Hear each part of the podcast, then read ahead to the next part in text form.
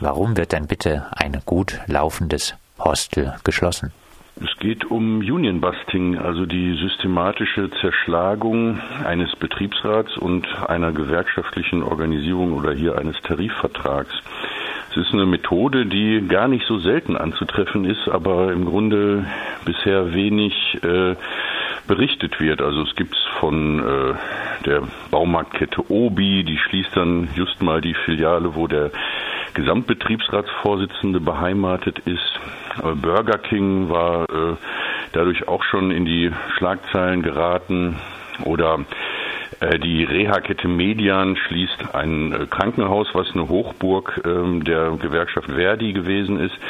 Also solche äh, Dinge kommen vor und es ist im Grunde ein Akt ökonomischer Willkür, um die Belegschaft zu terrorisieren oder hier sogar ähm, ja regelrecht auszuräuchern oder wie Partisanen äh, zu äh, eliminieren letztendlich und dann ähm, möglicherweise das Hostel nach einer gewissen Karenzzeit wieder mit neuen Leuten zu eröffnen, so vermuten wir dann aber ohne Betriebsrat. Die Angestellten haben einen Betriebsrat gebildet, du hast es gesagt, einen Tarifvertrag durchgesetzt und nun folgt äh, trotzdem die Schließung des Betriebs. Zeigt dieser Fall angesichts des aktuellen Kräfteverhältnisses zwischen Kapital und Arbeit, bringt Organisierung nichts. Mit Füße stillhalten äh, kommen Arbeiterinnen und Angestellte einfach besser durch? Ja, das soll wohl die Botschaft sein, also Leute zu demoralisieren ähm, und diesen Effekt zu erzeugen. Ähm, das wird jetzt hier allerdings nicht funktionieren. Ähm, es gibt ja längst andere Methoden, äh, die Arbeiter ähm, gefügig zu halten, also vor allen Dingen grundlos befristete Verträge, die dann einfach nicht verlängert werden, wenn einem die Nase nicht passt oder wenn man weiß, der steht dem Betriebsrat nahe.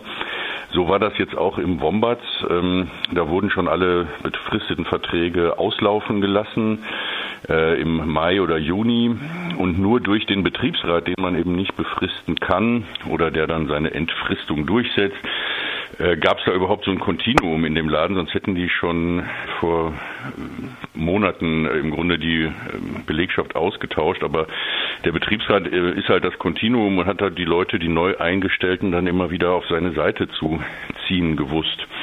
Äh, wir sehen das jetzt auch noch nicht als das Ende aller Tage. Man muss mal gucken, ähm, das ist alles äh, hochkompliziert, diese Betriebsratstarifvertragssache. Da befassen sich dann Arbeitsgerichte mit, also ob überhaupt ein Neuanfang vorliegt oder ob das nicht nur so ein Taschenspielertrick ist, sodass man von einem Betriebsübergang reden kann. Und wir versuchen das jetzt auch äh, weiter zu politisieren.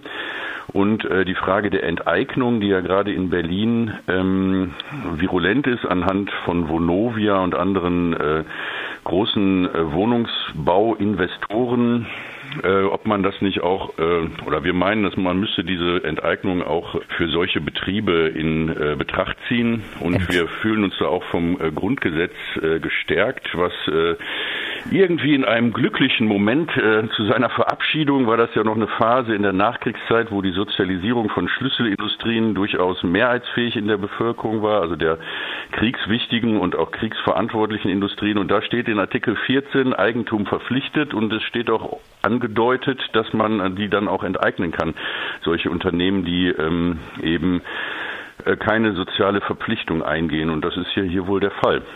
Eine Enteignung, äh, eine realistische Forderung? Ja, ähm, erstaunlicherweise hat das äh, offenbar in der äh, Geschichte der Bundesrepublik dann noch keiner mal so eingefordert oder ernst, äh, ernsthaft äh, in Erwägung gezogen. Wir dachten, da müsste es doch irgendwelche anderen Präzedenzfälle geben, aber die gibt es nicht. Ähm, hier ist also das Problem, dass das Grundgesetz meines Erachtens äh, relativ äh, klar ist, aber es überhaupt keine Gesetze gibt, die diese Enteignung dann regeln. Das ist eben der Unterschied zum Wohnungsbau in Berlin, da gibt es halt Landesgesetze, die dann auch wieder kompliziert sind. Es ist dann immer die Frage, was äh, für Kriterien werden angelegt und wie wird entschädigt und so weiter. Also das ist, würde ein langer Prozess werden, aber sicherlich müsste man den mal irgendwann beginnen. Und ich kann auch alle, die dann äh, die Hände hochreißen und von Sozialismus und so reden, äh, in dem Punkt entwarnen. Also dieser Laden ist profitabel und das wird jetzt sicherlich kein äh, Milliardengrab, äh, wo dann irgendwie Steuergelder reingepumpt werden und man dann irgendwie so eine Pseudowirtschaft äh, am Leben erhält wie das vielleicht bei so Pleitefirmen wie Schlecker oder der Commerzbank, die ja auch äh, im Grunde halb enteignet wurde, als Rettung getarnt. Der Fall ist also hier, dieses äh, Hostel ist eine Goldgrube, das brummt wie Bolle, es liegt in Berlin Mitte, ist ein großes Objekt. Und man könnte da äh, zum Beispiel ein internationales äh, Gewerkschaftsschulungszentrum äh, eröffnen, ähm, also da könnte man richtig was draus machen. Die Enteignung muss ja auch der Allgemeinheit dienen, steht im Grundgesetz. Und dann müsste man sich halt ein Konzept überlegen, was jetzt auch gemeinschaftsdienlich ist. Aber das ließe sich mit so einem Hostel sicherlich machen nach der Enteignung äh, die Übernahme des Betriebs durch die Belegschaft eine gangbare Option? Ja, ich würde das so sehen. Also wie gesagt, wir reden jetzt von einer utopischen Variante, aber warum nicht? Ja, ich würde vermuten, dass wir da eine Genossenschaft gründen müssten oder irgendeine andere gemeinschaftliche Form, die dann äh, das beispielsweise von der Stadt Berlin oder vom Land äh, pachtet. Also genau, es gibt bei dem Beispiel Wohnungsbau gibt es auch noch das Vorkaufsrecht. Ähm, das ist in Berlin äh, auch relativ klar geregelt. Dort hat ähm, die, ähm, das Land beziehungsweise die Stadt ein Vorkaufsrecht, wenn Immobilien verkauft werden. Und hier soll auch äh, so ein Verkaufsmanöver noch dazwischen geschaltet werden. Das ist hinter den Kulissen über, übrigens auch ein ganz äh, merkwürdiges, äh, korrupt anmutendes, äh, verschachteltes System mit Steueroasen und da werden irgendwelche neuen Gesellschaften geschaffen, das hin und her geschoben mit sogenannten Share Deals, die man auch aus der Immobilienspekulation kennt, wo dann auch noch äh, Steuer umgangen wird und so weiter. Also das wäre noch eine weitere Option, da so ein Vorkaufsrecht äh, des, ähm, der Stadt Berlin äh, in Anschlag zu bringen. Aber das müssen wir alles mal prüfen. Das ist dann wieder hochkomplex. Komplex ist auch äh, ein anderes äh, mit dem Wombat äh, zusammenhängendes Thema. Das Berliner Wombat Hostel hat sich von den Anwaltskanzleien Squire, Patton, Box und äh, Buse Herberer Fromm vertreten lassen. Was sind das denn für Kanzleien und was haben Sie beim Wombat Hostel gemacht? Ja, das sind äh, zwei aggressive Union-Busting-Kanzleien, also die sich auf die ähm, Bekämpfung von Gewerkschaften und Betriebsräten spezialisiert haben. Ähm, ein Anzeichen für äh, gut arbeitende, aktive Betriebsräte ist immer, dass die Anwaltskanzleien dann äh, relativ häufig gewechselt wurden. Äh, da war noch eine dritte aus München sogar dazwischen geschaltet. Friedlein heißen die ähm, und auch Geschäftsführer äh, häufig wechseln. Die beißen sich dann die Zähne aus und werden dann ausgetauscht.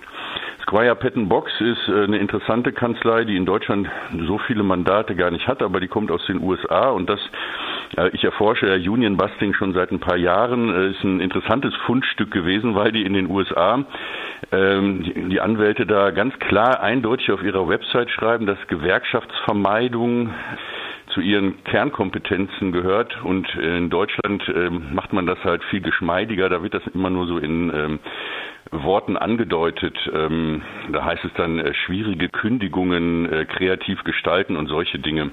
Äh, aber in den USA äh, ist das also ja ähm, offenbar gesellschaftsfähig und da geben die halt so Union Avoidance äh, als äh, Kernkompetenz an. Buse Hebra Fromm ist eine der härtesten Union Busting Kanzleien. Die sind schon im November 2011 aufgefallen durch, wie ich finde, den härtesten Fall von äh, Betriebsratszerschlagung bei Maredo in Frankfurt. Da wurden, äh, ja, wurde ein richtiger Überfall inszeniert mit einer Security-Firma, die dann die Türen verschlossen hat und die Leute wurden in so Verhörzimmern dann weich geklopft, äh, Kündigungen zu unterschreiben und die alle waren monatelang bespitzelt worden und weil sie dann irgendwie Brotkanten äh, gegessen haben oder mal ein Mineralwasser sich gegönnt haben bei der Arbeit als äh, Diebe beschimpft und so weiter. Also das ist eine ganz harte Kanzlei, die auch ähm, deshalb besonders gefährlich ist, weil sie nicht nur Rechtsberatung macht, also solche kriminellen Manöver, die ja im Grunde Grundrechte aushebeln sollen, dann rechtsförmig äh, gestaltet oder rechtsförmig wirken lässt, sondern sie machen auch Steuerberatung. Das heißt, sie können eben diesen Teil auch übernehmen, Betriebsschließung, Betriebsübergänge, Umdeklarierung, Auslagerung äh, der Putzfrauen, das war jetzt auch ein großes Thema, gegen das der Betriebsrat sich gewehrt hat. Man zersplittert und zerschlägt die Belegschaft. indem man immer weitere Teile des Hotels dann an Subunternehmer auslagert, dann sind die wieder nicht vom Tarifvertrag oder vom Betriebsrat vertreten. Äh, sowas äh, machen die auch und das gehört dann zu so einem Gesamtkonzept, was am Ende ja im Grunde den Zusammenhalt komplett untergraben soll. Das ist alles nichts Neues, ja. Das äh, passiert in der deutschen Wirtschaft andauernd und seit Jahrzehnten. Das Neue ist, dass hier Leute sind, die sich eben nicht durch Abfindungen abkaufen lassen und die jetzt auch äh, nicht tief geknickt sind vom Verlust ihres Arbeitsplatzes. Sie sagen, wir wären sowieso ausgetauscht worden durch diese Kettenbefristung, sondern die wollen jetzt noch mal richtig Gummi geben bis äh, Ende August und zu gucken, was da noch rauszuholen ist. Und daran sollten wir sie alle unterstützen, denke ich. Abschließend daran, äh, anschließend, äh, ihr ruft zu einem heißen Sommer gegen die Wombats-Besitzer auf. Jetzt kommen ja viele Gäste eines Hostels von außerhalb und werden meist wenig vor von dem Vorgehen der Geschäftsführung wissen und sich wahrscheinlich auch nicht sonderlich dafür interessieren. Kann es also überhaupt gelingen, das äh, Wombat so unter Druck zu setzen, dass äh, sie ihre Pläne überdenken? Ja, das müssen wir mal herausfinden. Also es gibt da auf jeden Fall äh, eine weiche Stelle, also neben der Image-Schädigung, das ist schon durchaus wichtig. Die Leute kommen übers Internet. Ähm, ist eine weitere weiche Stelle, dass man zum Beispiel bei Booking.com heutzutage äh, Zimmer bestellen kann und die dann ohne Stornogebühr relativ kurzfristig äh, wieder annullieren kann. Äh, da könnte man also schon so eine Art äh, Konsumentenstreik oder Boykott organisieren, der dann ähm, die Infrastruktur empfindlich lahmlegt. Ferner ist es wichtig, jetzt Druck zu äh, eröffnen, zu auszuüben, damit die nicht das Hostel dann in ein paar Wochen wieder aufmachen können sondern nach unseren Informationen, aber wie gesagt, das ist komplex, muss man, wenn das ein echter Neustart werden soll, das Ding also neun Monate geschlossen lassen. Und ich glaube, so hatten die sich das nicht vorgestellt. Aber da müssen wir mal sehen. Ja, wir experimentieren darum. Also das Motto lautet uh, The Road is made by walking, also der Weg entsteht beim Gehen und wir gucken mal, äh, wo er uns hinführt und wie er beschaffen sein wird, dieser Weg. Also mal sehen, ich bin gespannt. Das sagt Elmar Wiegand von der Aktion Arbeitsunrecht. Mit ihm haben wir gesprochen über die angekündigte Schließung des Wombats Hostels in Berlin. Grund der Schließung ist wohl, die Chefetage hat keinen Bock auf Betriebsrat und Tarifvertrag.